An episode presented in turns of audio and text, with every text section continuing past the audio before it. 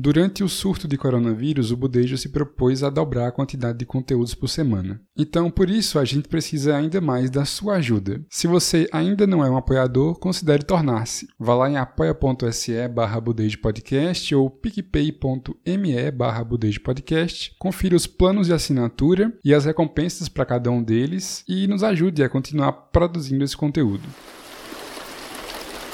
O Budejo tem o selo da Rádio Guarda-Chuva. Jornalismo para quem gosta de ouvir.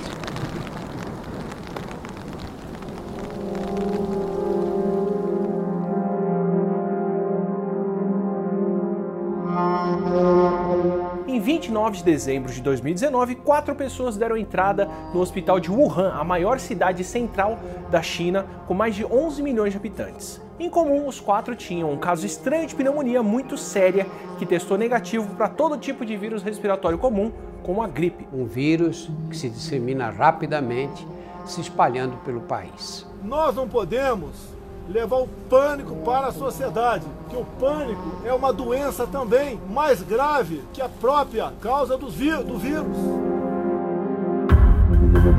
This concept of community spread, right? I mean, the, the question on so many minds is how, how could this patient, how, how could you get coronavirus if you don't travel to uh, a nation in which there is coronavirus? Well, in Italy, nearly 800 people have died within the last 24 hours, bringing the total of deaths there to 4,825. A lockdown. A maior cidade do país teve um sábado bem diferente. Moradores e comerciantes atenderam a determinação das autoridades e as ruas. As duas primeiras mortes pela Covid-19 no estado do Rio de Janeiro foram confirmadas hoje. Uma mulher de 60... Nosso comportamento nesta hora tem que ter bom senso. Não pode a pessoa ficar minimizando, falar, ah, isso não é nada, não morre ninguém, é uma besteira, dá um resfriadinho. Não é verdade.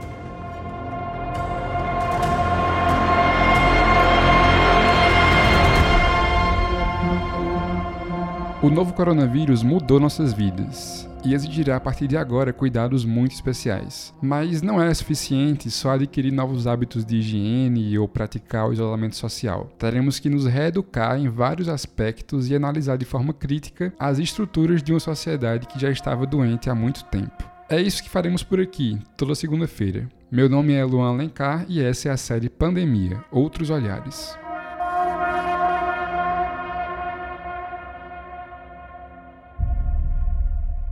Imagina o seguinte: uma emenda constitucional que congela investimentos por 20 anos em, dentre outros direitos fundamentais, saúde. Isso significa, em outras palavras, sucatear o Sistema Único de Saúde. Numa pandemia como a do coronavírus, isso significa, por sua vez, condenar um número alarmante de pessoas à morte. Agora imagine um presidente que, quando ainda era deputado, votou a favor dessa emenda constitucional e se elegeu com um discurso de que bandido bom é bandido morto. Na esteira da sua popularidade surfaram vários outros políticos que compactuavam dos mesmos ideais. Dentre eles, o governador do Rio de Janeiro, que em sua campanha dizia que a polícia vai mirar na cabecinha e fogo. O resultado é que só no primeiro ano de seu governo, 1.810 pessoas morreram em confrontos com a polícia. É o número mais alto em 20 anos. Imagina, por fim, que, em meio a uma das maiores crises de saúde da história recente, onde todas as recomendações da Organização Mundial da Saúde são de isolamento social e fechamento de comércios e escolas, aquele mesmo presidente faz um pronunciamento incentivando a população a voltar às ruas, reabrir comércios e instituições de ensino, no que ele chama de isolamento vertical. Esses exemplos podem parecer desconexos, mas não se engane todos eles fazem parte de uma mesma política, a de escolher quem vive e quem morre. A população das periferias do Rio convive diariamente com o medo da violência policial institucionalizada. As pessoas que dependem do SUS para sobreviver são as mais afetadas pelas medidas de austeridade econômica de um governo neoliberal. E os trabalhadores que precisam voltar a trabalhar para garantir o sustento de suas famílias já estão sendo influenciados pelos discursos do presidente colocando suas saúdes em risco. Agora para um minuto e pensa: o que todas essas pessoas têm em comum?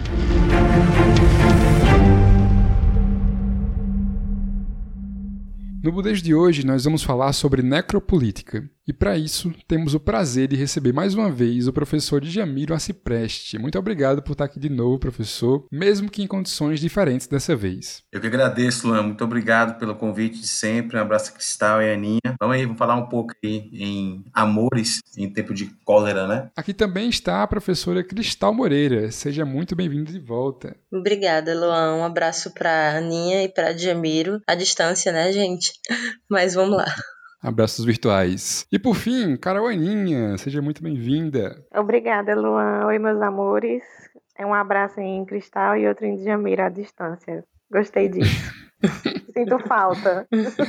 Aninha deu a ideia de recitar uma poesia do Brecht, né, Aninha? Que tem tudo a ver com o que a gente vai falar aqui hoje. E acho que é uma boa forma de introduzir o tema. Então, Aninha, por favor, tem muito a ver mesmo. O Bertolt Brecht fala assim: há muitas maneiras de matar. Podem lhe enfiar uma faca na barriga, arrancar-lhe o pão, não lhe curar de uma enfermidade, meter-te em uma casa ruim, te torturar até a morte, por meio de um trabalho, te levar para a guerra, etc, etc. Somente poucas dessas coisas estão proibidas em nosso país. Acho que você que está aí acompanhando as notícias sobre o coronavírus já deve ter esbarrado nesse termo necropolítica por aí. É uma discussão muito válida, que aqui no Brasil, principalmente, a gente vê ganhando força cada vez mais. Então a gente quer esclarecer um pouco melhor do que se trata essa tal de necropolítica. Então, começando do princípio, né? Cristal, tu poderia explicar o conceito de necropolítica para os nossos ouvintes? Bom, pessoal, é, necropolítica é um termo que a gente, como o Luan falou, tem escutado falar bastante, né? E e a gente tem ouvido falar em alguns, algumas matérias, jornais, porque mais do que nunca se aplica e se manifesta no nosso contexto atual. A necropolítica, na verdade, é um conceito de um filósofo e teórico político chamado Attila Mbembe, que ele fala sobre a política de morte, isto é, quem é que tem o poder de decidir quem vive e quem morre em uma estrutura social. E esse poder de decidir quem vive e quem morre se manifesta de forma muito clara em situações atípicas típicas, como guerras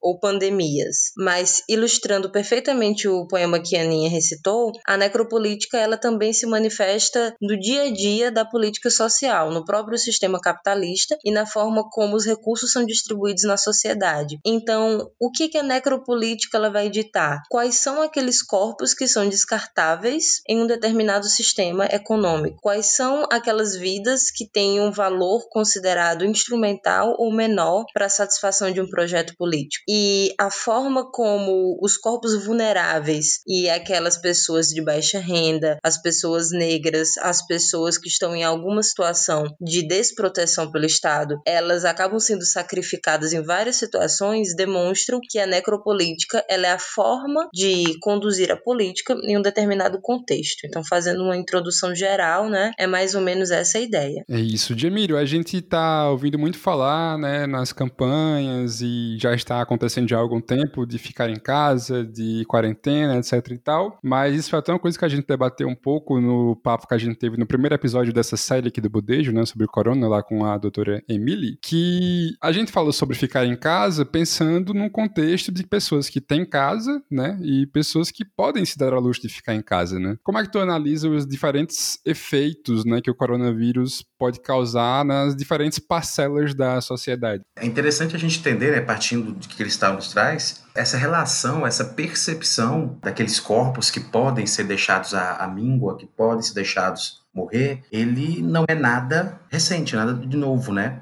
Qual é a diferença básica dessas pessoas hoje que não têm a casa, não têm o alimento, não têm a forma de ganho de pão, ficar isolada? Para mim, não tem nenhuma grande diferença, por exemplo, em relação àquelas pessoas que foram confinadas no campo lá do Crato em 32. Evidentemente, são tempos, momentos históricos diferentes, mas parte da mesmo poder decisório que pega certos corpos e esses são submissos por várias razões. E esses corpos têm uma validade, têm um valor menor do que os demais. E o sistema capitalista, em todas as suas manifestações, ele sempre cria um corpo, né? Falando de Mambembe, falando também a questão de necropolítica, falando também da política de inimizades. Nós temos corpos que são inimigos, que são corpos que podem ser deixados desta forma. E aí, o que mais parece impactante é termos pessoas e pessoas que sentem o confinamento de forma diferente e pessoas que têm a necessidade de não estarem confinadas para garantir que quem esteja confinado daquele núcleo familiar tenha alimentação. Isso talvez não pertence à nossa realidade, mas pertence a algo bem próximo da gente. E, ao mesmo tempo, observar que uma discussão nesse ponto específico leva o governo federal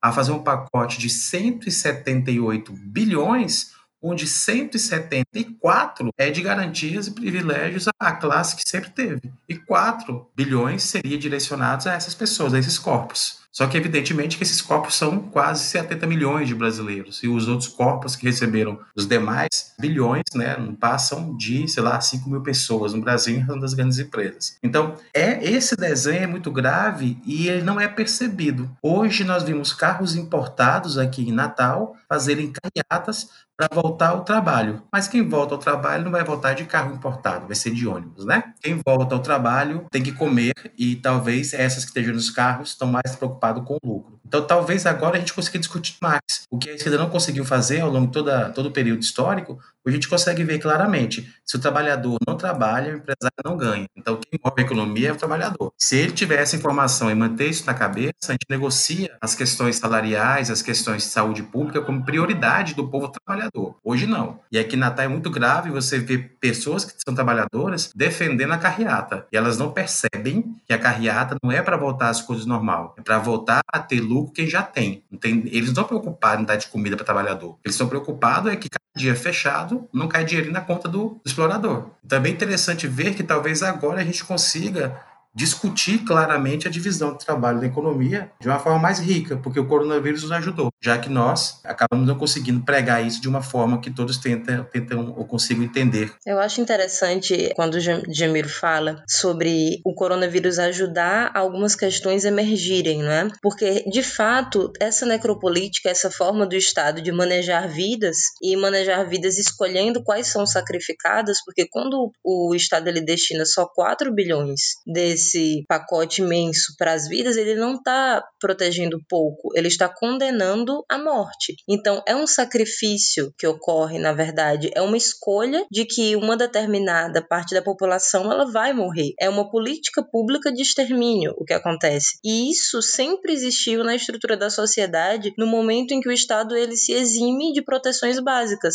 de garantir a moradia, de garantir a saúde de uma forma eficaz, de garantir o trabalho. Só que tudo isso isso costuma ser mascarado por uma é, situação de normalidade, entre aspas. E agora, quando eu tenho uma pandemia, é uma crise, e a crise ela faz emergir como a estrutura social verdadeiramente se aplica aos seus membros. Então, a necropolítica ela funciona como uma política de extermínio. E quem vai ser exterminado nesse caso do coronavírus são as parcelas mais vulneráveis, são aquelas parcelas das populações carcerárias, são os idosos, é, que já têm sido muitas vezes indicados como uma parte da sociedade que deve ser isolada em relação à própria fragilidade. Então, a necropolítica ela é a forma de política que desprotege ainda mais aqueles que já são naturalmente vulneráveis. E da forma como o Estado capitalista se constitui, e ainda mais um Estado capitalista que, como atualmente no Brasil, ele abdica completamente da intenção de ser social, a necropolítica ela vai até o fundo das suas consequências. Então, quando o presidente fala que, abre aspas, pessoas vão morrer, paciência, fecha aspas,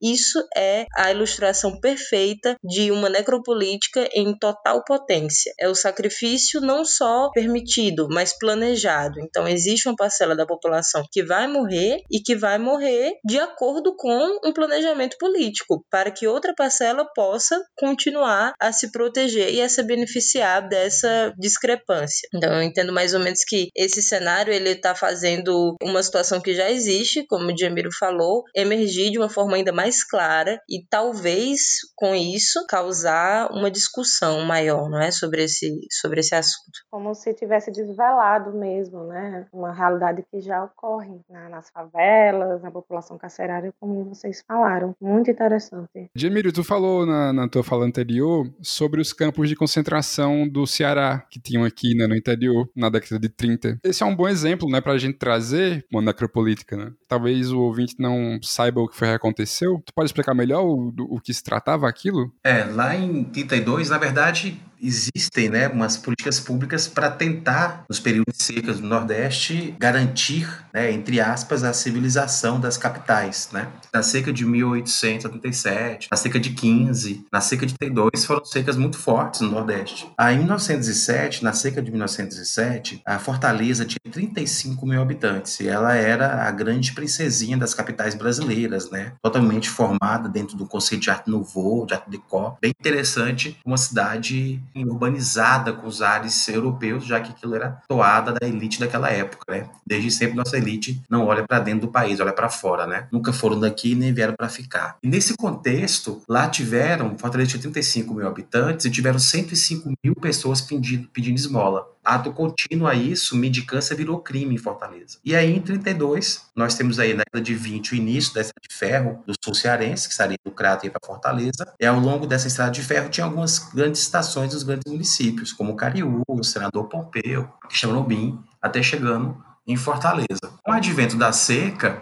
os coronéis, né, os políticos e o plano de governo, liderado por Zé Américo, então falando aí de comecinho do período que nós conhecemos como Era Vargas, instrumentalizou a política junto com o governo do estado para confinar os mendigos que chegavam em todas as secas na capital. E aí o que eles fizeram? As pessoas que viam, quando eu falo mendigo, estou usando aquele termo que também se usa para fagelado, tá? A mesma coisa específica. Depois que a gente colocou só mendigo como quem pede esmola. Bem, e aí quando eles passam vindo do Piauí, do Norte Bahia, de Pernambuco, do Ceará, em direção à fortaleza para não morrerem de fome, eles não conseguem se, se direcionar fisicamente. Então eles optam por utilizar a estrada de ferro. Porque a estrada de ferro, se eles não morrerem até lá, eles chegam em Fortaleza. E aí são os próprios, as próprias estações da estrada de ferro que passa a ser o núcleo desses campos de concentração. No, no jornal O Povo, de junho de 32, é chamado de Campo da Concentração. Campo da Concentração do Buriti, do Buriti, desculpem, chega a 16 mil pessoas, né? Para chegar ao teto de 70 mil pessoas. Então, o campo de concentração do Crato, que é o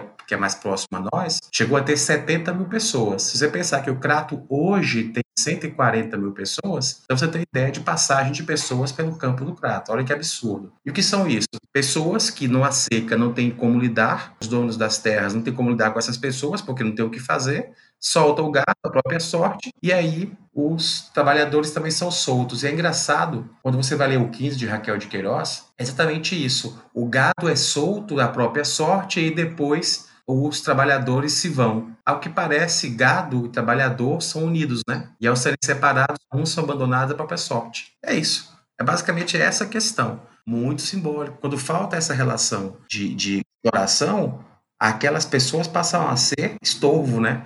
Eu estava até brincando falando sobre isso. As pessoas que estão confinadas e não conseguem mais trazer dinheiro para casa, muda a versão, né? Eu acho que quase boa parte do Brasil virou Gregory Sammes, né? Lá em Metamorfose de Kafka, né? A gente passa a ser um grande inseto por não produzir, por não estar mais sendo o arrimo de família e perceber que as relações mudam quando você não produz. Isso é uma desumanização, na verdade, não é? Essa parcela que fica à margem da população, ela, inclusive, existe toda uma estrutura de uma propaganda política para que essa parcela seja desumanizada em relação à visão da sociedade, porque a desumanização dessas parcelas, como por exemplo, eu acho muito relevante falar da população carcerária, que é um dos grupos mais vulneráveis ao risco, no caso do coronavírus, porque são aglomerações com pouquíssima higiene, com uma estrutura básica mínima, um repasse de recursos que não é o suficiente. Surto de tuberculose, né? Com certeza, e não despertam tanta empatia em geral da sociedade, porque já é uma parcela que sofreu por um processo de desumanização, como se eles não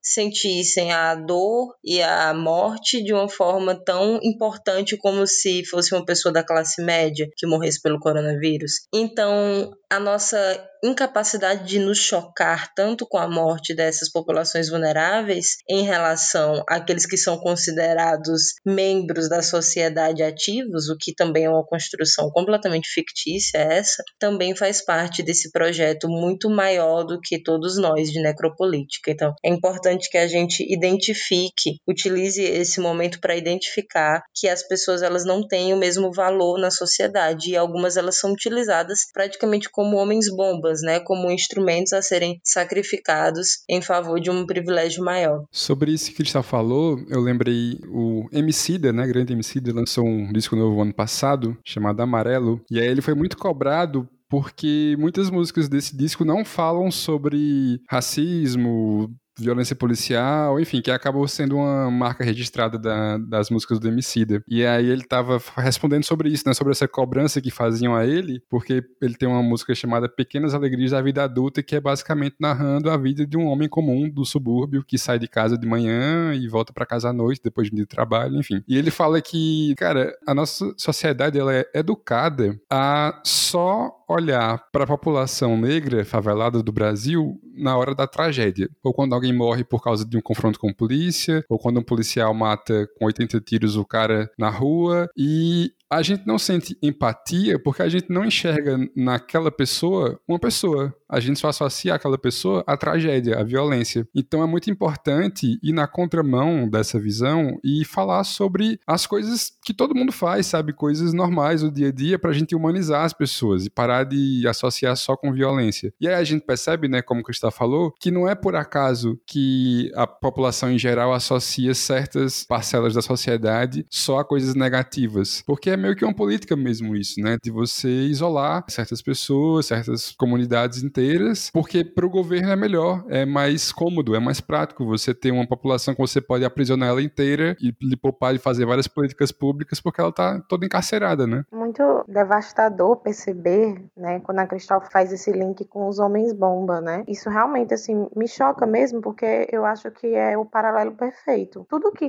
é produzido é produzido pelos trabalhadores. Nesse momento de quarentena, né, a gente vê o peso, né, dessa importância dos trabalhadores para o sistema produtivo econômico capitalista. E aí é, mostram para eles, né, para os trabalhadores que eles precisam voltar a trabalhar. Óbvio, eles precisam porque está começando a faltar o que comer, etc. E aí eles acabam agindo como homens bombas mesmo, no sentido de se expor e expor os outros. E uhum. acho que agrava a situação quando a gente fala dos trabalhadores que apoiam ainda o atual governo, né? Porque eles ainda têm aquela ideia da, da do vírus ser da esquerda, enfim, do, da, do coronavírus ser culpa da esquerda e, e as pessoas que não querem voltar ao trabalho são o inimigo, né? Nesse sentido, aquela coisa realmente bem homem-bomba mesmo. Também eu acho interessante a gente destacar uma situação relacionada, por exemplo, às pessoas que não vão sofrer, vamos dizer assim, diretamente com o coronavírus, mas com a violência doméstica, por exemplo, as mulheres, né? Foi atentado pra gente no último episódio da série, pela Emily, que os casos de violência doméstica estão subindo muito durante esses períodos de isolamento social. Então, além da uhum. questão econômica, da questão é, do sistema, temos também a, a questão patriarcal patriarcal, né? E tudo fica mais, vamos dizer assim, mais a olho nu. A gente consegue ver essas relações de forma muito mais gritantes e assustadoras mesmo. Nossa, com certeza. Eu acho que essa questão da violência doméstica, ela é muito forte porque ela existe já, mas ela também é uma questão que é um pouco normalizada pela sociedade, porque nós nos acostumamos com a violência doméstica como um elemento presente nas relações. E esse elemento ele também está ligado ligado a uma estrutura de casa, uma estrutura de falta de assistência social, uma falta de uma verdade, um verdadeiro controle policial sobre isso e da valorização da mulher enquanto sujeito de sua própria liberdade. E tudo isso emerge. É, a pandemia ela parece que serve para fazer emergir todas as questões estruturais da sociedade que ficam mascaradas no cotidiano. É muito triste, Aninha, esse dado que tem aumentado os casos. É tão bizarro isso tudo tudo, porque nós temos as agressões físicas que elas tendem a, a suportar. E aí eu quero fazer uma provocação, eu estava pensando aqui agora, eu pensei em Luiz Vacan, quando vai falar da miséria das prisões, né? Quando a gente fala da população com HIV no Brasil, a gente não pensa nos no que estão presos. Quando a gente fala quem, tem, quem não tem é, moradia,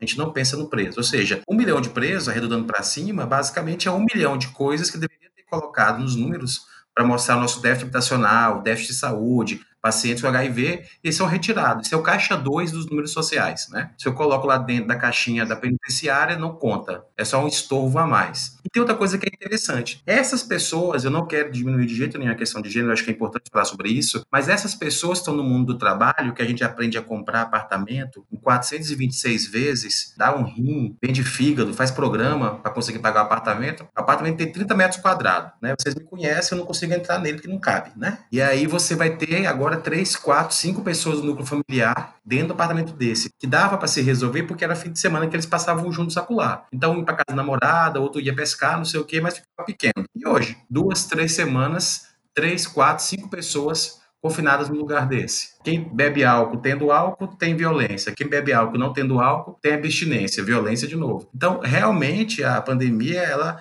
agudizou uma série de políticas e também de valores nossos. Né? Que acontece quando você vê um condomínio hoje para comprar apartamento? E embaixo é um clube, em cima é um puleiro. E você acaba aceitando o puleiro tem um monte de coisa que a burguesia, que, que os padrões de consumo exigem como positivo. Nossa, no seu prédio tem quadra, tem piscina, e você mora trepado lá, quase que numa gaveta, né? Mas enfim, olha como isso é interessante agora nessa perspectiva. Como isso agrava. Fora as favelas. Agora é que eu ia entrar.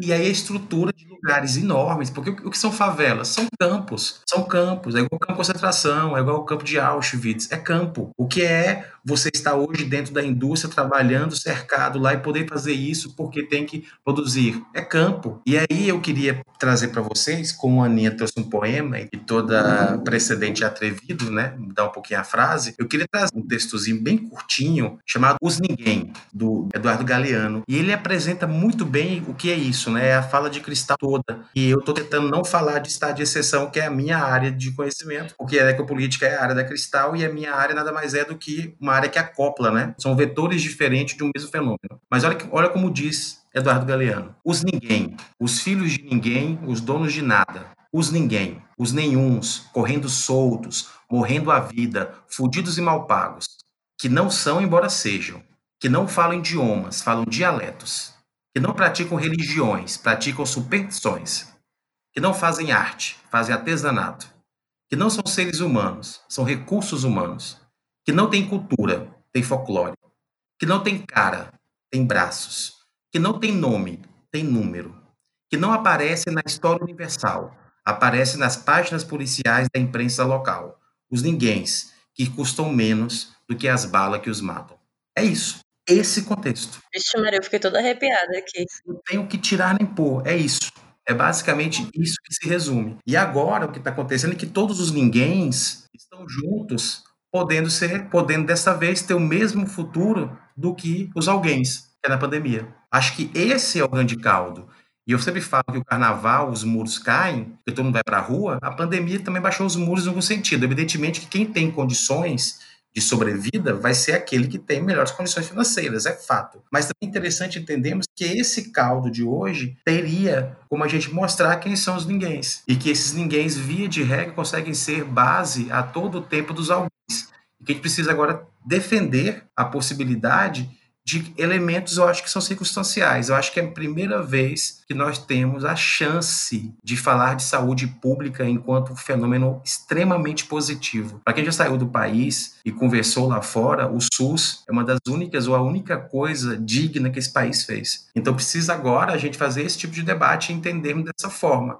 E aí, necropolítica está sendo discutida num podcast, na rua, é essencial, porque alguns acham que essa palavra foi inventada agora. Ela não só foi inventada agora, como ela também não vai desaparecer agora, porque isso é a forma do Estado pensar. Lá na exceção, a gente vai entender claramente que a regra política é um dos tipos de exceção política. Né? É uma forma de regra, só que malimolente, uma regra dissimulada. A gente pensa em estado de exceção, a gente pensa em estado de si, estado de defesa. Não, está ultrapassado. Depois que Napoleão III faz isso lá na França, a de exceção passa a ser permanente em todo o mundo. É uma forma em que as instituições continuam funcionando, a democracia ou pseudo-democracia ou minimalista continua fazendo as suas escolhas de produtos, ou seja, eleições, mas direitos e garantias vêm sistematicamente sendo suprimidos. Então, é interessante porque alguns falam assim: nossa, falar que tudo isso é estado de exceção é muito grave. Talvez seja, mas falar que tudo isso é de um movimento democrático, talvez seja tão radical quanto. Então, de fato, agora a gente vai parar para ver. E aí, gente? Esse sistema que mata uma porrada de gente, como é que é ele vai continuar, né? Porque Aí o Gisek já falou isso recentemente, ah, os maiores teóricos hoje vivos, falando claramente que o coronavírus veio para ser a lápide desse tipo de manifestação do capitalismo. Né? O corona veio para ser a lápide desse período. Né? Vai ter que ter um novo tempo aí, porque do jeito que está, não era algo execuível por muito mais tempo. Viria uma outra crise qualquer. Então, essa crise é uma crise nefasta, que vai trazer muitas, muitas mortes, vai, mas vai redefinir a história também, de como a gente vai tratar com o capital. Observem que o Trump está fazendo. O Trump está fazendo um novo keynesianismo. Ele está quase fazendo um plano Marshall. Então ele sabe, e, e acho que todos os estudos do mundo falam isso, os Estados Unidos vai ser o país com o maior número de mortos. Um novo foco, né? Onde está concentrando os maiores casos agora. Isso. Quando se pensaria que o um momento de... Quando fala em ebola, nem tem graça, né? Fica na África mesmo. Mas quando você fala em algo de todo o mundo, quando você vai pensar que os Estados Unidos seria a maior vítima de um processo desse? Acho que vai ser redefinida a geografia, a geografia é, do capital. Ele vai, ele vai ter que reavaliar outros processos. E acho que a Europa, ela foi a definidora de um pacto civilizatório pós Segunda Guerra Mundial. Eu acho que ela redefine hoje o novo pacto civilizatório, né? As últimas pesquisas mostram que a Angela Merkel, ela volta a ter popularidade que teve lá atrás. Isso é muito interessante, porque ela sai de 68 pontos, vamos combinar, 68 pontos de alguém que está há quase 20 20 anos no poder é muita coisa, é muita coisa. Se fosse aqui na América Latina, mais de 20 anos no poder seria golpe, né? Seria comunista ou golpe de esquerda, né? Ela está indo de 68 de popularidade para 79. E o que que ela fez? Ela está acertando muito, né, lá na Alemanha. Ela foi serena e sem meias palavras. Esta é a maior crise que a Alemanha passa desde 45. Véi, um chanceler alemão falar que a bagaça é a maior alguma coisa depois de 45, e saber que 45 é tatuado na, na, na alma de cada alemão, tem que chamar total responsabilidade para si. A Alemanha, só você ter uma ideia, o plano que a Alemanha está fazendo para reestruturar a economia alemã é de 1,1 trilhão de euros. Dentro do plano tem o seguinte, Luan, Cristal e Aninha empresa que é extremamente importante que pode quebrar. Eu coloco o dinheiro e quero tudo em ação. A Lufthansa vai ser estatizada. Só para ter uma ideia do que está acontecendo lá. Os caras, o Estado vai ampliar, ou seja, após a crise do coronavírus, o Estado alemão vai ampliar. Ele não está gastando dinheiro só não está estatizando empresas. É o extremo oposto do que a gente está vendo aqui, né, até então. Totalmente. Isso mostra como é, é complicada essa relação. É, aqui a gente está pensando Sim. em dar dinheiro e pronto. Lá não, lá estão pensando em outra coisa. A Itália já está também com o plano de restatização de alguns elementos. Berlim e Londres já está restatizando a água. Então, assim, todo mundo está no, tá no afã de achar que os anos 90 foi grande falha da, do pensamento econômico do neoliberalismo, e aqui no Brasil, nós com a política bota para trás. A sensação que eu tenho é que todo mundo está olhando para o norte e a gente para o sul. Né? Assim, é, é, fora do comum. Tem uma piadinha que fala que a mãe do, a mãe do Bolsonaro está num desfile de militar, soldados, e aí vê todo mundo marchando de um jeito e ele no meio lá marchando, marchando ao contrário. E a mulher, a mulher fala assim: É seu filho, aquele do meio? Ela fez: É sim, você não vê? É o único marchando certo, todo o resto está errado. É isso. é isso. Basicamente é isso. A gente vai achar que está certo é ele, ou está certo é o resto. Né? Então mostra como está complicada essa relação. E outra, ter 10 mil mortos, 100 mil mortos e 500 mil mortos parece, a minha opinião, algo muito, muito simples para dar errado esses números serem massificados. Porque não há, primeiro, controle sobre isso. Segundo, a gente não sabe quando isso vai parar. E terceiro, nós não fomos criados para ficar dentro de casa. Né? Então, tem uma dificuldade enorme. Os números de pessoas confirmadas de coronavírus no Rio Grande do Norte são de jovens, não são de idosos. O, a Paraíba teve o primeiro caso de um paraibano que veio aqui para Pipa com uma rave. Como diabo você faz uma rave no mês de março, onde para cada 10 pessoas, 15 é estrangeiras? E Natal tinha um caso, o Rio Grande do Norte tinha um caso, estava curado. Depois da rave começou a aumentar os casos de novo nos dois estados. Olha como é difícil. Mas é o quê? Aluno de medicina, servidor do judiciário, então dá para mostrar isso também, né? Que a falta de cultura, ela não é mais, infelizmente ou felizmente, ela não é mais agregado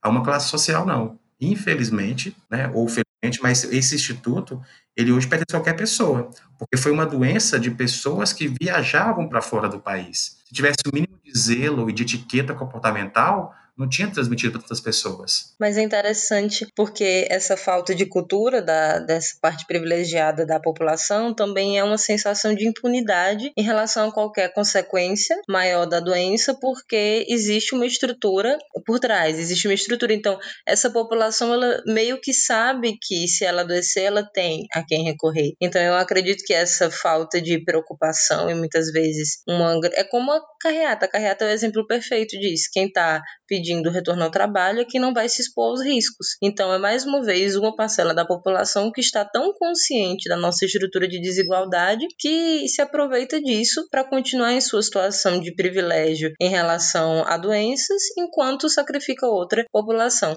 Quem vai para essas raves, quem se expõe por conta própria, sabe que vai ter uma saúde particular, né? Talvez, com certeza, tenha a ignorância do risco real de mesmo quem tem uma saúde particular conseguir se curar da doença. Mas de, existe essa ideia internalizada de que os riscos que você corre não se comparam àquela pessoa vulnerável ligada a você, que está sujeita ao contágio como é o caso da empregada doméstica que morreu porque ela pegou a doença da patroa que foi para a Itália. Então, eu acho que é perfeito para ilustrar essa relação entre, entre esses dois polos. O assassinato, né? Exato uma cultura do individualismo. É, teve uma empresária do, do, Uruguai que voltou da Itália, estava com sintomas e mesmo assim foi para uma festa e ela foi responsável pelo aparecimento de vários casos de coronavírus no Uruguai. Teve a mesma situação de um empresário que estava com a doença e foi para a Bahia, em Trancoso também, e levou a doença para lá. Então tem também essa cultura do individualismo, né? Eu vou conseguir me curar, eu tenho médicos e tal, e estou pouco é, me preocupando com a, a saúde pública, a saúde dos outros, né? Tem um textozinho que é até bom quem quiser ler depois ver como é atual, do Benjamin Constant, chamado A Liberdade dos Antigos e Idade Moderna. Então, basicamente, o texto vai falar que a liberdade dos antigos, lá na Grécia, estava em discutir de forma coletiva aquilo que era coletivo. A liberdade dos modernos, hoje, dos novos, é a liberdade de que todo mundo não se oponha ao meu direito de fazer o que eu quero. Não há qualquer relação de liberdade com fazer o que você quer. A gente coloca isso como algo extremamente rasteiro. Ah, não. Opa, vou pra bem assim, por que não? É rave, eu gosto de música, vou para lá. Oxe, não é bem assim, né? Tem uma série de correntes aí, bom senso, respeito, saber o local, a questão de quem está em casa esperando, tem uma série de coisas que te acorrenta, né? Se não te acorrenta é porque tem algum tipo de comportamento aí de super-homem, alguma coisa nesse sentido. Eu queria começar a puxar um pouco mais aqui para o Brasil, né? Já começamos a falar um pouco sobre a situação aqui, sobre Bolsonaro e uma coisa, um instituto aí jurídico que a gente tem começado a ouvir falar é a questão do estado de calamidade, se declara ou se não declara, né? E aí tem várias, né, estado de defesa, de sítio, calamidade. Queria que tu explicasse melhor, Cristal, quais são as consequências jurídicas desse tipo de declaração. Então, é, eu tenho, como você falou, várias possibilidades jurídicas, né? Que se dão constitucionalmente previstas de acordo com o nível de gravidade e o âmbito de intervenção do Estado, mas elas têm em comum a questão de que trata-se de situações atípicas que vão precisar de uma flexibilização daqueles ditames constitucionais em relação à intervenção do Estado. E atualmente nós temos instituído uma dessas situações, que é o chamado estado de calamidade, né? O estado de calamidade, ele foi instituído pelo decreto legislativo número 6 esse ano, pelo presidente da República, para reconhecer que até dia 31 de dezembro nós estamos em estado de calamidade pública. E o que é que isso significa? Significa que algumas regras da Lei de Responsabilidade Fiscal em relação aos tetos fiscais que o Estado ele vai, ele tem que cumprir todos os anos,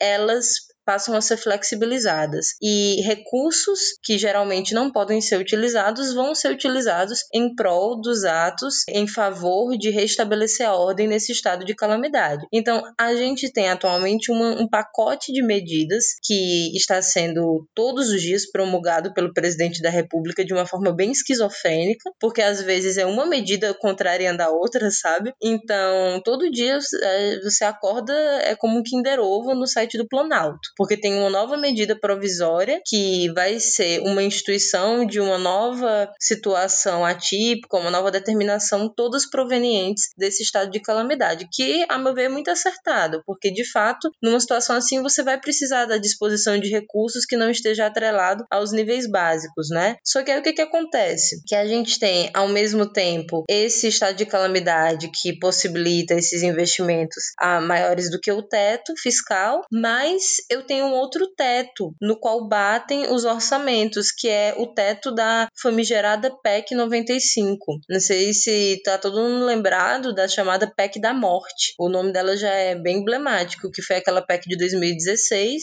Do teto dos gastos, né? Exato, a PEC do teto dos gastos, que ela vincula o gasto que se tem em um ano em relação ao ano passado, de uma forma que você nunca vai poder superar o que ficou de déficit, considerando o índice de inflação. Então, essa PEC que ela foi muito criticada na época, porque ela limitava de uma forma absoluta por vários anos, né? Todo investimento em questões como saúde, educação, ela vai ter os seus reflexos em parte aqui, porque o gasto primário do governo federal ele vai ficar limitado a um teto definido pelo montante de gasto no ano anterior. Então, a partir de agora, o índice de, de crescimento é que vai vincular o quanto o governo federal ele pode gastar. E isso não vai ser flexibilizado pela instituição de um estado de calamidade. Então, uma das discussões que está surgindo agora com essa situação atípica, nessa pandemia, é a possível revogação da PEC da morte, né? Da PEC do teto dos gastos. Mas a situação de instabilidade que está se formando, ela é tão forte porque surgem possibilidades de novas ações jurídicas por parte do Estado, além daquilo que é previsto estruturalmente. Então, um estado de calamidade, ele pode levar tanto a instituição de medidas coercitivas para garantir a segurança da população, como por exemplo, a restrição do direito de ir e vir e a quarentena forçada, ela é uma medida coercitiva do Estado, mas que ela é legitimada quando eu tenho um estado de calamidade. OK. Agora, isso também vai abrir a liberdade para que o Estado, o governo, ele interfira em direitos fundamentais de uma forma desregrada. E num governo que não está preocupado verdadeiramente com o desenvolvimento social dos seus habitantes e é ditado por uma necropolítica, essa abertura é perigosa também. Então, a decretação do estado de calamidade é, nos traz uma subversão dos limites constitucionais de intervenção do Estado na vida dos cidadãos. Por um lado, isso poderia ser utilizado de uma forma positiva, como com essas restrições, né, a restrição da liberdade, a quarentena forçada, a obrigação de exames médicos, o fechamento dos aeroportos, das vias, mas por outro lado, é de se ver como é que esse governo pautado em necropolítica vai utilizar essa sua nova liberdade, né? E tanto já existem indícios de que haverá um uso errado dessa liberdade que a gente vê por algumas medidas provisórias que o presidente da República tem editando. Como, por exemplo, teve uma medida provisória muito polêmica, dia 23 de março, essa semana passada, a 928, na qual ele suspendeu os prazos de resposta a pedidos de acesso à informação. Transparência zero, né? Exatamente, sempre nessa toada de ah, situação de calamidade, medidas ativas típicas, vamos ter que flexibilizar algumas das garantias legais. Olha só a decisão do presidente. Era dizer, olha, vão ficar suspensos os prazos de resposta aos pedidos de acesso à informação nos órgãos e entidades da administração pública quando houverem as seguintes hipóteses, que é que os agentes públicos responsáveis pra, por fornecer essas informações tenham acesso presencial a essas informações ou que o agente público ou o setor envolvido esteja enfrentando situação emergencial essencial do qual trata a lei. E assim há uma flexibilização completa da lei de acesso à transparência, da lei de acesso à informação pública, o que é revestido de uma máscara de legitimidade por conta de um estado de calamidade, mas ao mesmo tempo ele tem um propósito que ficou aparente para todo mundo, que é limitar o acesso da população à informação sobre a saúde pública. E é muito importante a gente ter essa noção, porque isso é uma prova de que os dados que nós temos sobre as contaminações por coronavírus e mortos, suspeitos e confirmados, elas não correspondem à realidade. E cada vez mais o próprio governo já planeja tornar esses dados inacessíveis para a gente. Então, essa medida provisória, ela é um exemplo de necropolítica. Tanto está programada a inação, a inatuação em relação a essa situação, que o governo ele já está até se blindando, se protegendo de ter que fornecer informação à sociedade. E isso é muito grave. Tanto que, um dia depois da edição dessa medida provisória, a Controladoria Geral da União, ela editou um comunicado esclarecendo que essa medida provisória 928, ela não suspende o atendimento à lei de acesso à informação. Ela está só limitando em relação a casos específicos, que são esses casos de acesso presencial a documentos. O que, minha gente, vamos concordar que não existe isso, porque esses documentos eles têm também um registro eletrônico.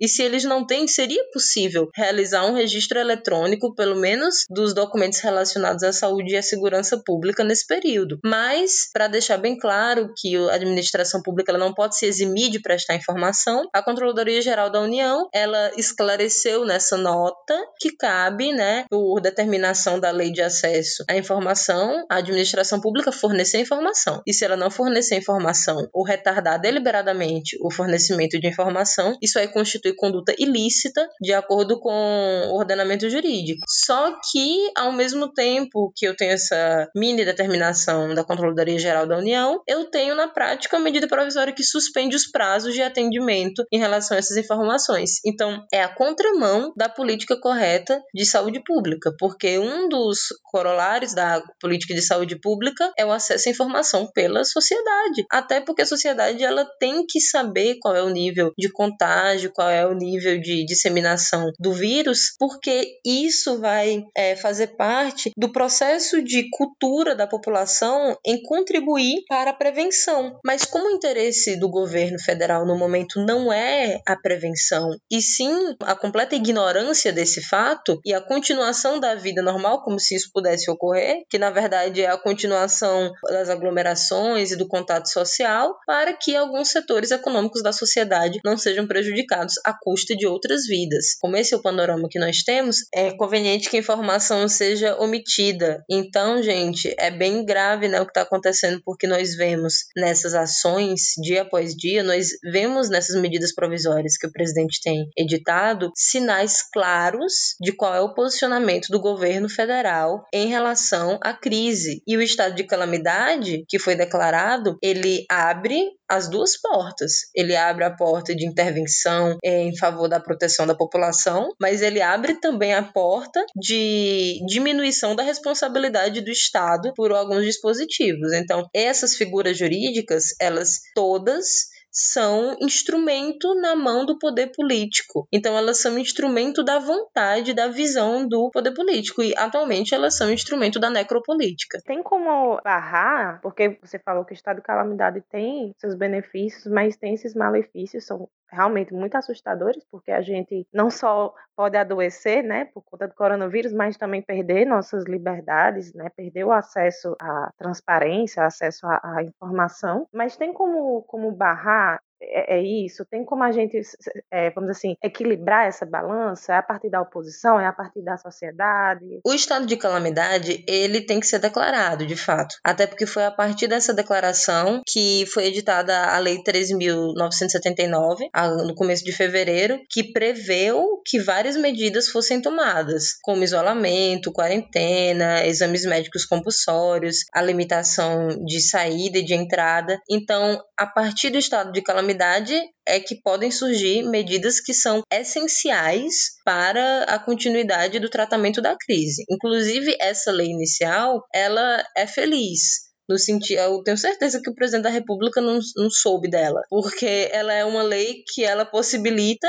que os governos locais e os estados façam o que eles fizeram, que é determinar algumas restrições que geralmente elas seriam de competência federal. Só que o que acontece é que o instrumento, como eu disse, está na mão do, da vontade política dominante. Então ela começa a ser utilizada de uma forma transgressora de direitos fundamentais. E aí, como barrar isso, né? A pergunta de Aninha. Isso aí está na mão do STF, né? Infelizmente, isso vai para a mão do STF, que tem tomado algumas decisões positivas e praticamente toda medida provisória que sai, ele tá indo para apreciação do STF ele tá dando liminar para desabilitar os efeitos de alguns artigos, porque o STF ele é o protetor dos princípios constitucionais. Então, não importa se eu tenho uma medida provisória que está regular e foi editada pelo presidente da República de acordo com o estado de calamidade. Se você consegue verificar que uma parte dessa medida provisória ela vai ter um efeito transgressor dos direitos da população, o STF ele vai ter como interferir, ele vai ter como barrar um ou mais dispositivos. O que a população pode fazer é pressão, né? A sociedade ela é grupo de pressão. Então,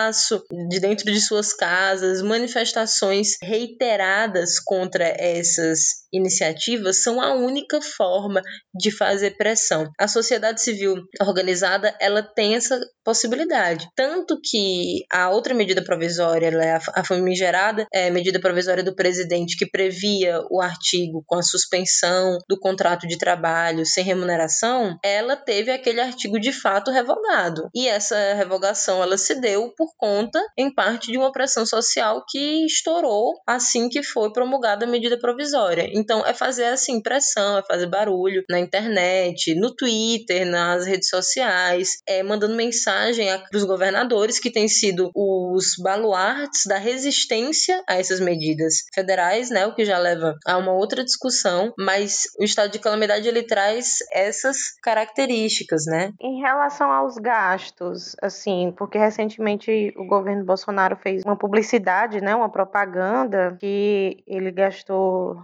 quase 5 milhões e foi feito sem licitação. Essa abertura que ele teve de gastar isso sem licitação foi por conta do, do estado de calamidade que foi decretado? Exatamente, Aninha. Olha aí, para você ver. Nessa medida provisória, foi na medida provisória, se eu não me engano, 926, que foi editada dia 20 de março. Essa medida provisória, ela veio para regulamentar algumas situações excepcionais em virtude do estado de calamidade. E uma dessas situações era exatamente flexibilizar os procedimentos de aquisição de bens e serviços e insumos. E no bojo dessa medida provisória veio a desnecessidade de licitação em alguns casos, entendeu? Então, é mais um easter egg ali das medidas provisórias. Ela vem, ela se propõe a uma regulamentação em prol da sociedade, uma flexibilização por conta desse desse Estado, e aí ela abre para os verdadeiros objetivos também do governo, os objetivos que favorecem a sua classe econômica preferida, né?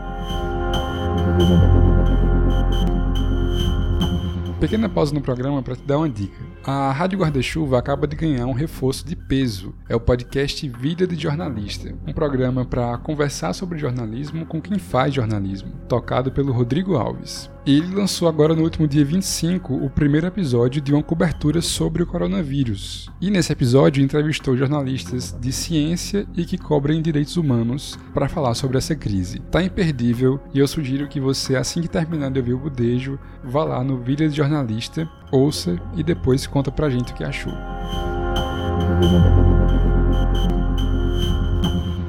Jamiro, me diz como é que tu analisa as ações do Bolsonaro. A gente sabe que já se configuraram inúmeros crimes de responsabilidade, né? Não só agora, desde que esse cara assumiu, basicamente, mas em meio à crise, como é que tu analisa essa situação? Porque assim, eu acho que a gente tem um, um dilema que é um processo de impeachment no meio de uma pandemia, será que seria a melhor opção? Mas em contrapartida, a gente tem. Será que com esse cara no poder, para lidar com a pandemia, a gente, sabe, é, é, é pior ou é melhor deixar o Bolsonaro aí? Como é que tu analisa a situação atual do, do Brasil? A pandemia e o pandemônio.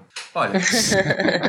é o título do episódio, pode ser, né? É, é, muito complicado analisar esse processo de forma pensando no Bolsonaro, né? Mas o que, assim, por que, que eu falo que é complicado pensar nisso especificamente? O Bolsonaro ele cometeu crimes de responsabilidade de todas as formas. Então nós temos uma presidenta que recentemente foi retirada por ter cometido um crime, um, uma conduta que não era crime, mas foi crime, né? Porque a alta econômica fez derrubar. Se a Dilma tivesse bem economicamente no país, ela podia sair pelada correndo e não teria problema, porque isso não iria agredir nada, porque não é assim que funciona. Mas, no caso do Bolsonaro, ele sai pelado correndo, né?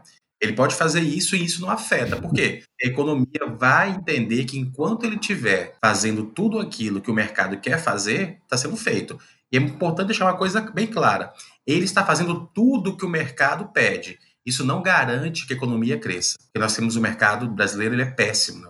O empresariado brasileiro, ele é um fanfarrão de marca maior. O empresariado no Brasil, que merece respeito, é o pequeno e o médio. Esse cara, se não pagar fornecedor, ele quebra. Se não pagar imposto, ele vai ser processado. Agora, o grande empresário, que tem mandato de deputado ou tem acordo com o Estado, acontece isso, né? Então, não esquecer do velho Ravan, que ele consegue dever cento, pagar uma dívida com o Brasil de mais de 100 milhões de reais de imposto, pagar em 115 anos, ele consegue parcelar em 115 anos e, mesmo ano, pegar um empréstimo para comprar o avião mais caro do mundo. Então, assim, é isso. Os crimes estão postos aí, então são, são factíveis, estão na nossa cara. Agora, que isso vai gerar um processo de impeachment, eu não acredito. O parlamento brasileiro hoje tem 284 milionários. Esses milionários, eles têm interesse com outra coisa, não é interesse com o Brasil. Então, eu acho que não, a chance de acontecer é mínimo. E se acontecesse no meio da pandemia, seria complicado, viu? Porque o Moro, Mourão, desculpa, como chefe de Estado, ia ser mais complicado ainda, não por ser a pessoa pior que o Bolsonaro, né? Embora concorra em pé de igualdade, não é assim. E aí você teria ainda a dificuldade de como militar ia negociar com o parlamento, né? Porque o Bolsonaro e os militares são elefantes em loja de cristais, né? Não tem habilidade suficiente para isso. O grande ponto positivo, ao meu ver, do Bolsonaro não estar presente porque o Bolsonaro é um combo, né? Se ele caísse, caía ele e os três filhos dele, né? Que para mim representa os três espectros dos Minions no Brasil, são representados por cada um dos filhos. O mau caráter, né? Na, na pessoa do Flávio Bolsonaro. O doente, pessoa doente. Eduardo. Que é luxo. E o lunático, que não pertence a esse mundo, que é o Dudu. É, são os. Ah, eu troquei, porque, enfim, são todos tão ruins que eu troquei a ordem. Os, os três cavaleiros do apocalipse. Jumiro, é, a minha sensação é que para um presidente que ainda quando era deputado votou a favor da PEC do teto de gastos, né? Para um cara que aprovou uma reforma da previdência criminosa. Um vírus como esse, que vem para assolar comunidades pobres e idosos e tudo mais, o vírus não escolhe classe social, nem cor de pele, nem idade, mas a gente sabe que quem sofre mais, né? Que não vai ser o, o dono, o velho da Havan, nem o Roberto Justus, né? Me parece que o corona é quase que tudo que o Bolsonaro pediu a Deus num momento como esse, assim. A minha sensação é um pouco essa. Ainda mais quando a gente analisa isso que a Cristal falou anteriormente, das possibilidades que um estado de calamidade pode entregar para o Bolsonaro, né? Assim, pode dar de bandeja, assim. Qual o, o perigo real que a gente corre com, com uma situação dessa? Concordo com você em um ponto, né? O, o coronavírus seria algo perfeito para o Bolsonaro. Ele fala assim: ó, tô abrindo aqui as portas, vai, vai sair dinheiro tudo que é lado, a economia não porque eu vou ter que fazer isso aqui, mas estamos juntos, que vida é mais importante. Pronto. Com esse discurso, ele fala assim: ó, tô guardando, fazendo duas coisas que eu quero: gastar dinheiro e ganhar dinheiro com isso. E o outro lá fala assim: ó, a economia vai dar uma merda porque para mim é todo mundo, não é meu só não. Então ele estaria limpinho. Uhum. Até pro povo doente dele fica fazendo a defesa. Mas ele não fez isso. Sim. Né? Então ele está fazendo uma aposta muito alta. Qual é a aposta que eu acho que ele está fazendo? Qual é a leitura que eu acho que ele está fazendo? Veio o coronavírus, eu falei para ir para a rua, para a economia não quebrar, ninguém me ouviu, foram contra o meu, meu posicionamento, está aí. Temos um número de mortos dentro do esperado para todos os países do mundo e a economia quebrada. A esquerda leva a culpa. Isso. Narrativas, né? Então eu acho que é. esse é o ponto. Só que eu acho que é uma aposta muito alta porque pode vir muita gente. Por exemplo, agora, olha só como está para aí, como está tranquilo.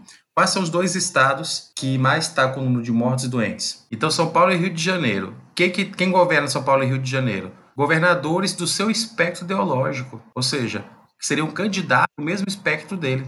E com o número de grande, tende a não ser. Porque agora, nessa fase, você tem que fazer é chegar no final do período como o único candidato do seu espectro. Hoje, o inimigo dele é pessoas da direita. O inimigo da esquerda são pessoas de dentro da esquerda. É pegar esse caldo de candidatos da esquerda para virar um. Pegar o caldo da direita e virar outro. Então, para ele tá ótimo. Para ele, se acabar com metade de São Paulo e Rio de Janeiro, tá ótimo. Porque ele sabe que aqueles, os dois caras vão ficar quietinhos, né? Só que já tem um rompimento. Esse rompimento mostra que ele está ficando isolado. Aquela fala do senhor, do senhor general Verde Oliva, para mim, tem alguns, alguns pontos interessantes para ser falado, mas para mim o mais importante ali é que ele fez um, ele chamou uma luta, uma guerra contra o coronavírus. Então, claramente, ele está discutindo o corona como algo extremamente importante, na contramão do que acha o Bolsonaro. Então, acho que são elementos que são interessantes aí. Bem, estado de calamidade, foi sua pergunta. Qual o meu medo específico? Estado de sítio, estado de defesa, a intervenção federal, mesmo de forma bem diferente, mais fraquinha do que a estado de sítio de defesa, está muito facilmente identificável na Constituição. Está lá. O estado de calamidade é uma nomenclatura estabelecida dentro daquilo que pode ser é, tratado em um estado de defesa. Porque de defesa se dá em duas estruturas, né? Ela vai se dar dentro da estrutura de uma insurgência interna ou da calamidade natureza. Então é essa especificamente que seria, né? Um rio, umas enchentes, chuvas, tal, é aí que se enquadra. Eu ficaria muito mais confiável, mais confortável se nesse movimento do estado de calamidade ah, houvesse uma provocação em sede de controle de constitucionalidade junto ao STF, perguntando se, em razão de ser uma coisa nova, o coronavírus, e em razão desse estado de calamidade, ser um estado de calamidade que foi projetado para além do prazo estabelecido nos estados de defesa, eu ficaria muito satisfeito se o STF falasse, olha, nesse período de estado de calamidade, a Constituição não pode ser emendada. Aplica-se a regra do estado de sítio e estado de defesa. Aí nós temos um pouco mais de segurança. No sentido de ter emendas, é isso? Isso, no sentido de não ter um, um, um brinquedinho de Troia guardado, né? Porque se ter uma calamidade pública, que é quase que uma exceção, é a primeira vez que está sendo utilizada desta forma específica, que coronavírus é a primeira vez que se tem alguma pandemia. E aí ele poder emendar a Constituição, a gente pode sair com a Constituição mais fatiada que qualquer outra coisa. Praticamente falando, pode ser coisas positivas, por exemplo, reaviver o orçamento natural para educação e para a saúde, desculpa, no caso da emenda constitucional 95, perfeito. Isso é uma coisa que pode ter positiva. Mas nós sabemos que entre ter uma coisa positiva e ter coisas negativas, a gente vai acreditar que as negativas vão, vão vir com mais força, né? Acho que esse, esse é o cuidado especificamente de calamidade. Ponto positivo. A OAB, depois que o Felipe Santa Cruz assume, está indo muito bem nas ações de controle de constitucionalidade, nas ADIs. Está indo muito bem. Essa ADI que sobrestou aí o, o, quarto, o artigo 4 o artigo 18, desculpa, da MP 928, é, foi proposta pelo PT, pelo PSOL, pelo PTB, pelo PDT, ou seja, vários partidos já juntos, que não é comum. Realmente o controle no Brasil é um partido, no máximo dois, em com ação.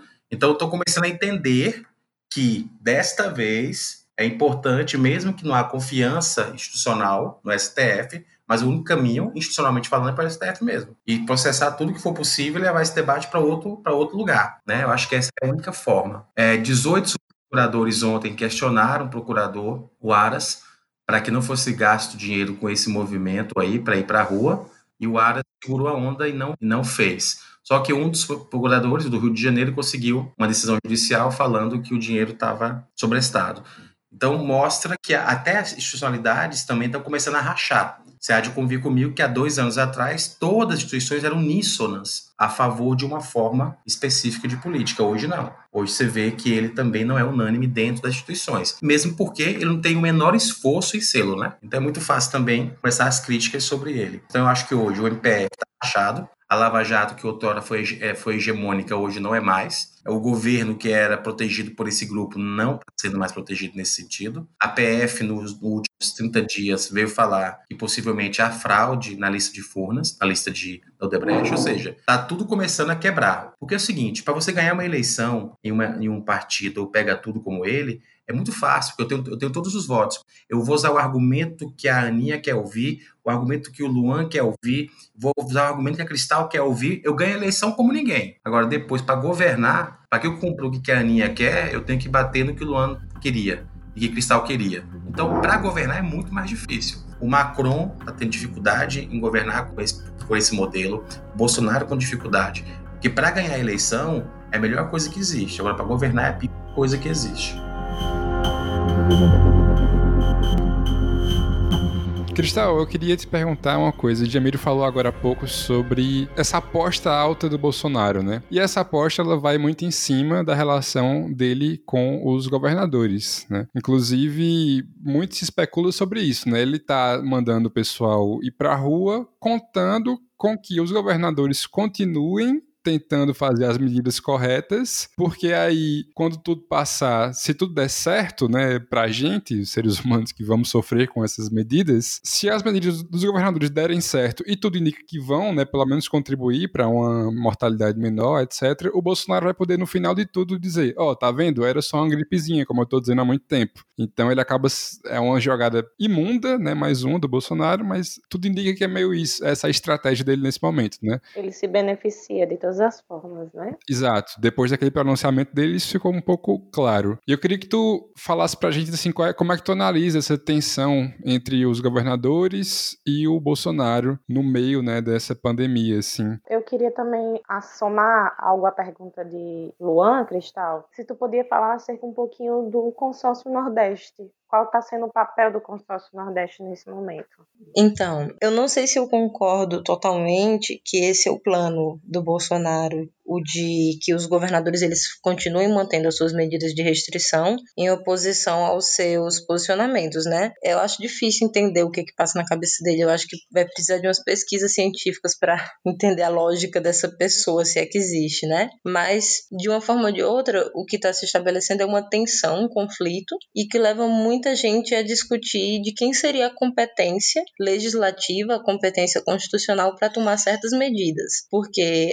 eu tenho no governo federal uma figura de coordenação dos estados. Então, o normal, né, o natural, que tem acontecido nos outros países, é que a autoridade do chefe do executivo, ele assume um determinado posicionamento, que tem sido quase que unanimemente um posicionamento de supressão da pandemia, e os governadores, os gestores das províncias, dependendo da organização política do local, os gestores locais eles vão na toada desse posicionamento. Só que atualmente aqui no Brasil eu tenho um contraste. O governo federal ele tem manifestado o posicionamento de que a quarentena tem que ser flexibilizada e os governos estaduais eles têm continuado com medidas de supressão. E aí existem algumas questões que têm que ser discutidas, porque a competência para lidar com assuntos de saúde pública, ela é prevista na Constituição Federal como concorrente entre a União, os estados e os municípios. Então, todos os entes eles podem versar sobre assuntos de saúde pública. Agora, o que é que tem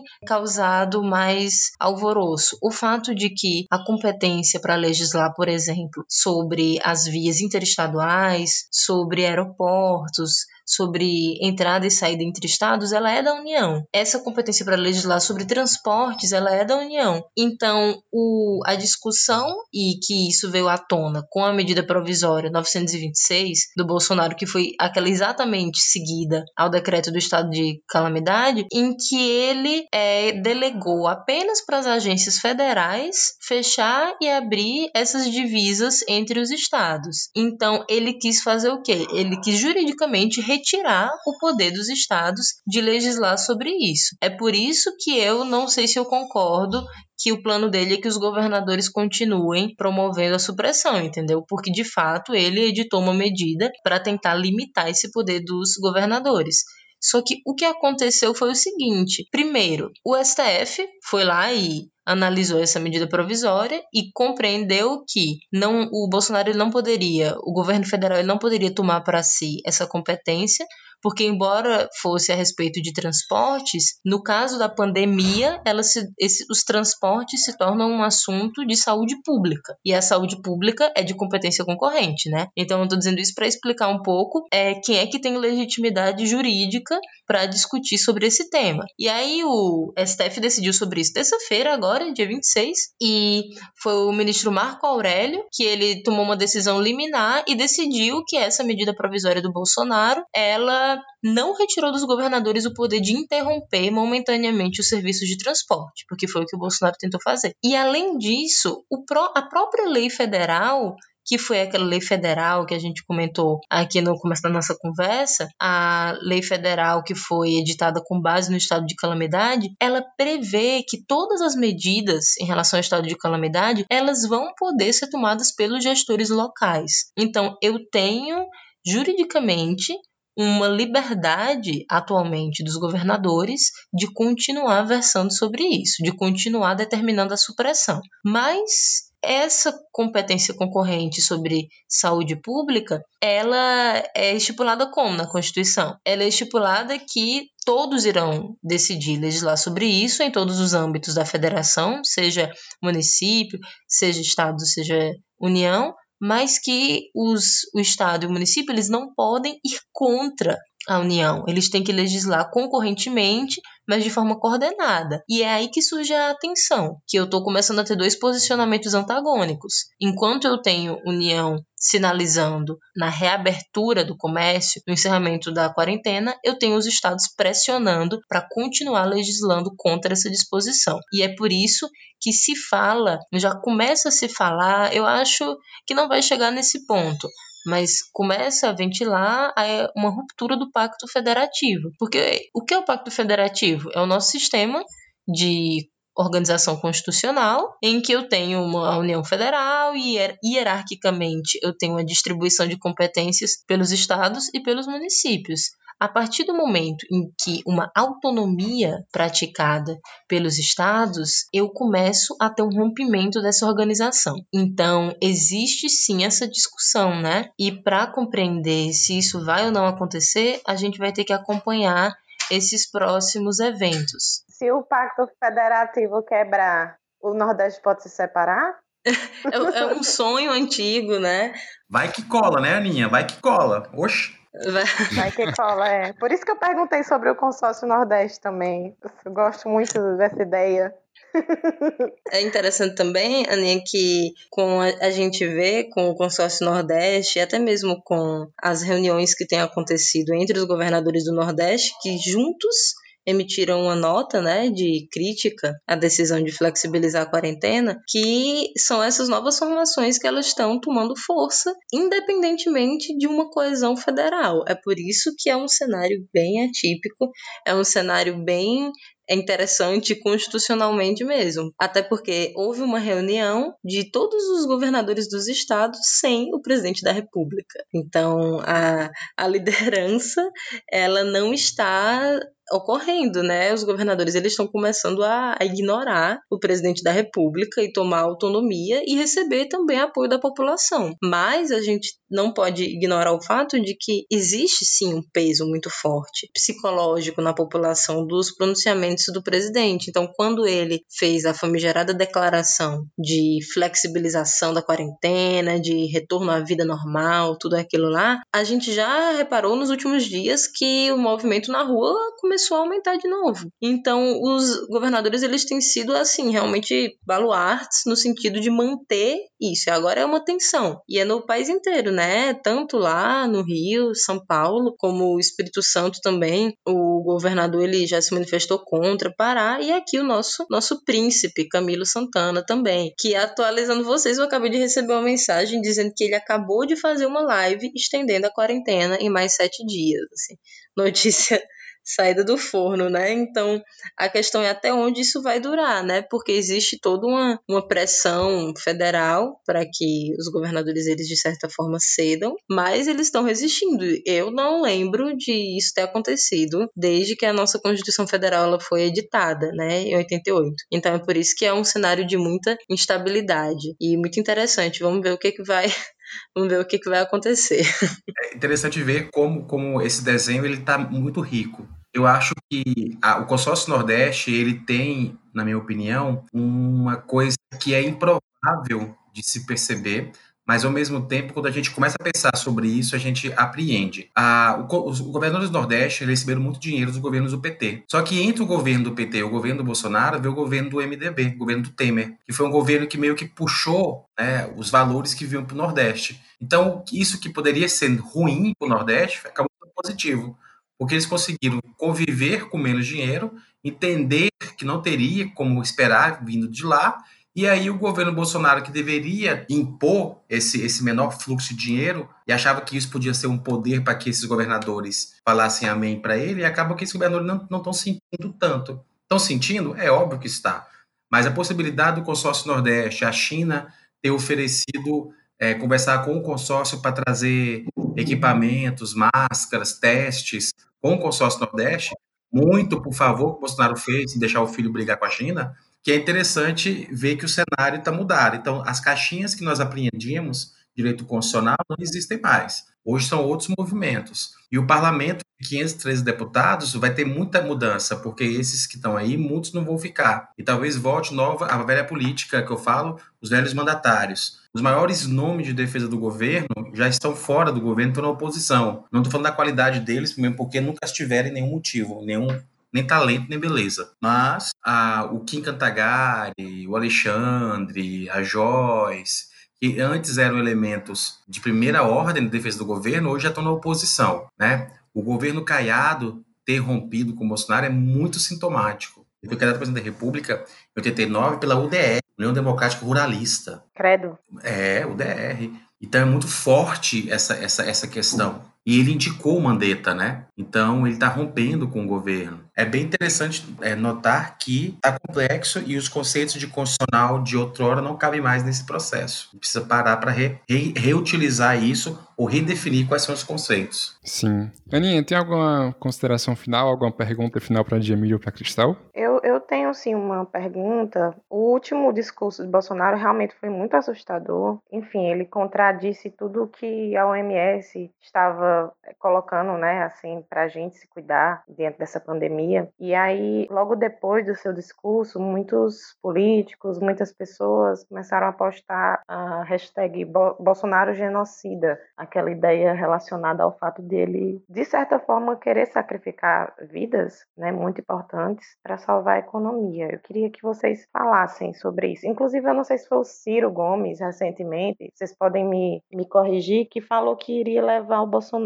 para o, eu não sei se é o Conselho de Haia, que julga esses crimes dessa forma. Vocês acham que isso dá em alguma coisa? Vocês acham que isso vai para algum lugar? Nenhum dos crimes de outrora são hoje tido como tal. Então, o que ele fez, caberia ele ir para a Haia? Sim. Caberia ele responder um processo na Corte Internacional de Direitos Humanos, na Corte Interamericana? Sim. Mas a gente sabe que o cenário é muito complicado hoje porque todos os conceitos estão relativizados. Um cara que fala claramente para as pessoas irem para a rua colocando em xeque a saúde pública em qualquer desenho que existia previamente no Brasil, isso é crime. Só que hoje, ao que parece, não é. Então, é essa relativação que tem muito mais né, com o estado de exceção de necropolítica, todos esses conceitos hoje estão relativizados. Isso, para mim, é muito grave. A fala dele é, um, é uma aula, é, vai, vai ficar para a história como uma aula do que um cara não deve fazer na presença da República, né? Ele consegue fazer algo surreal. Aquilo ali foi feito, segundo a, as bocas,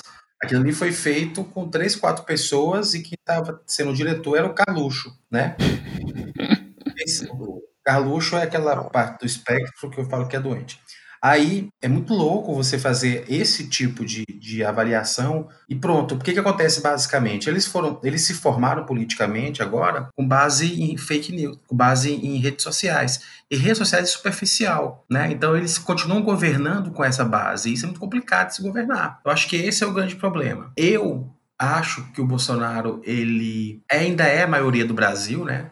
Nossos pais, tios, primos, irmãos, é, é um sujeito tão estúpido, com pouco conhecimento, que acha que sabe tudo, tu é na porrada, faz acontecer. Então tem muitos deles ainda, né? Agora, o que é fato é que eu noto é que ele está desidratando muito mais agora no, na, na, crise. E isso é interessante, porque ele não conseguiu ter uma, uma, uma, um estudozinho com alguém um pouco mais, mais, mais sereno porque agora o nível de desidratação dele deve aumentar bastante. Eu vi uma pesquisa recentemente que o nível de confiança das pessoas é, nos jornais, na TV e na imprensa escrita está aumentando e a do, as, das informações do WhatsApp está diminuindo. Né? Inclusive a gente vai trazer uma pauta, né, sobre jornalismo, né, Luan, com o Felipe. E assim, eu acho que eu acho que isso é interessante, né? Será que outro horizonte está se redesenhando? As pessoas sabem que ou usaram ou foram usadas com fake news e agora estão redirecionando. Acho interessante também é que está diminuindo o número de pessoas que fala que, né, tem uns amigos aqui em Natal que chama Foice de São Paulo, que a Folha de São Paulo é, uma, é uma, um jornal comunista. Como as coisas são, uhum. né? É, aí eu fico pensando, né, cara, o povo criando droga sintética, né? A gente não sabe que deve ter coisa muito pior, né? Porque não é possível. ética nisso. e aí, é, isso, esses caras estão diminuindo, eles estão eles estão diminuindo. Antes eram muitos, hoje estão bem menores, né? Mas continua muita gente puto com a Globo, não sei o quê. E, e eu fazendo esse, esse, esse movimento porque algumas pessoas são críticas à Globo, há dois anos atrás, fazer quase que um ritual religioso para ouvir a Globo falar, falar, mal do governo da Dilma, né? Agora não, agora já não presta, né? Eu acho que não, eu acho que, inclusive, eu acho que se eu fosse perguntar para mim como estratégico político, eu falaria assim, não, eu acho que ele deve ficar quatro anos no poder e sangrar até a morte. E, sangrar a gente também, né? O pior é que a gente sangra junto. Vamos lá, se ele, se ele fosse, se ele fosse hoje impeachment tivesse eleições gerais, você acha que ele estaria no segundo turno, o candidato dele? É, pois é. O problema é que a única saída que isso aí não vai acontecer de jeito nenhum seria a impugnação da chapa, né? O que precisamos agora, claramente, é estabelecer como vai ser o movimento político de crítica a ele, né? Porque a gente precisa apresentar dados. Acho que os modelos que estão postos aí hoje mostram que vários governadores vão dar bons resultados. A gente vai ter que ter a, a, a força de conseguir mostrar à população que só não foi um grande trauma porque prefeituras de capitais, de estados foram determinantes para não seguir essa cartilha medonha dele. Jamílio, Cristal, muito obrigado por terem vindo. É sempre maravilhoso bater um papo com vocês. Eu espero que vocês voltem aqui ainda nessa série para a gente falar mais sobre outros aspectos dessa crise. Eu queria agradecer a Cristal de Amiro por essa aula e por vocês estarem com a gente nesse momento para debater, para discutir, para aprender, né? Para a gente aprender. Eu aprendi muitas coisas hoje, sempre aprendo quando vocês estão no programa. E é isso, gente. Muito obrigada mesmo por ter esclarecido questões tão importantes, né, no atual cenário. Bem, eu queria agradecer mais uma vez a Luan pelo carinho de sempre, Aninha, maravilhosa, sempre do nosso lado aí, sempre trazendo boas perguntas para a gente fazer algumas avaliações. Agradecer mais uma vez, Cristal, né, segunda vez que eu estou com ela nesse, nesse debate, eu acho riquíssimo. Uma coisa que é essencial, viu? É tudo tão novo que é impossível a gente que é dessa área de conhecimento não está também tateando, tentando ver né, algumas coisas aí que a gente não consegue buscar nos conceitos doutrinários nos livros. Né? Tem coisas aí que não pertencem ao mundo do direito constitucional ainda. Então a gente está aí observando isso e aprendendo também. Isso é muito bom. É um momento bastante rico. Né? E aí é muito bom estar no bodejo, é muito bom passar pela faculdade, então fala assim, ei, vi você lá no bodejo, né? Eu falei, viu, não, só mas, mas enfim, eu entendi o que eles queriam falar. Eu vou deixar aqui registrado logo para a Luan não cortar. Eu acho que a gente tem que fazer, gravar um vídeo aí com o Cristal, com a Aninha, lá no direito, lá na faculdade. A gente pega, faz um carrego de carro, leva as coisas para lá, pega uma sala, ar-condicionado, faz um aquário, o povo lá de fora vendo, loucura, loucura, loucura. Ah. Porra, vamos nessa. Eu também queria agradecer demais o convite, assim, achei esse tema muito massa, né? A sacada de vocês de fazerem uma série sobre isso, abordando vários, vários aspectos, porque realmente ele é um tema que fala sobre todas as vertentes da nossa sociedade. E é um prazer estar aqui. Obrigada ao pessoal do Budejo, a Luaninha, pelo convite. Obrigada a Jamiro também por partilhar esse espaço aprendi demais com você, como sempre, né? Assim, acho uma honra participar de um poder junto com você e contem sempre comigo. Eu já me sinto da casa, né? Terceira vez já aqui, mas eu espero que a gente é, ainda discuta muita coisa polêmica e eu acho, eu concordo demais com o Jamiro quando ele fala que mesmo quem é da área não tem nenhuma certeza, porque o direito ele nada mais é do que a forma de tentar entender a sociedade, né? Então, primeiro acontece o fato, primeiro acontece a sociedade e depois a gente vai ver em que caixinha do direito a gente vai colocar isso e se não existe essa caixinha ainda, se ela vai ser criada. Então eu adorei a discussão e eu acho que é importante que todo mundo participe dessas discussões e se informe muito em relação ao que está acontecendo, porque cabe a gente interferir, fazer pressão e continuar fazendo pressão para que as coisas elas não desandem, né? Então é isso. Muito obrigada, viu, gente? Ó, a terceira vez de vocês, né? Vocês têm direito a pedir é. música. Vamos pedir música no bodejo. Valeu, galera. A gente volta quinta-feira. Até lá, um cheiro em todo mundo.